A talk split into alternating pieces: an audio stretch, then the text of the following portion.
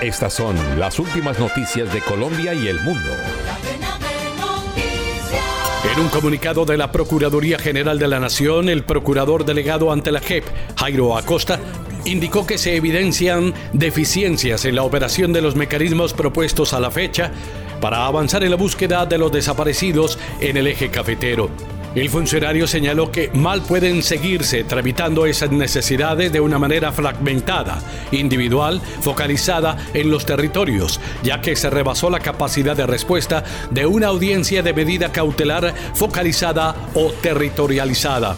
El anuncio se reveló tras la revisión de las medidas cautelares en 27 cementerios de Risaralda y Quindío, donde se evidencia un incumplimiento sistemático de los deberes adquiridos frente a las víctimas del delito de lesa humanidad de desaparición forzada. En el comunicado, la Procuraduría General de la Nación advirtió la necesidad de adelantar gestiones para evitar la declaratoria de un estado de cosas inconstitucionales, es decir, evitar una violación masiva, generalizada, sistemática y estructural de los derechos fundamentales, en este caso de las víctimas.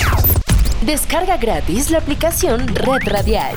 Ya está disponible para Android y encuentras siempre una radio para tu gusto.